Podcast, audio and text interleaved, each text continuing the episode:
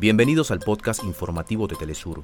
Acá te contamos los temas que son noticia el día de hoy. Comenzamos. El primer ministro de Haití, Oriel Henry, solicitó ante la ONU ayuda internacional para hacer frente a la crisis de inseguridad que vive actualmente su país.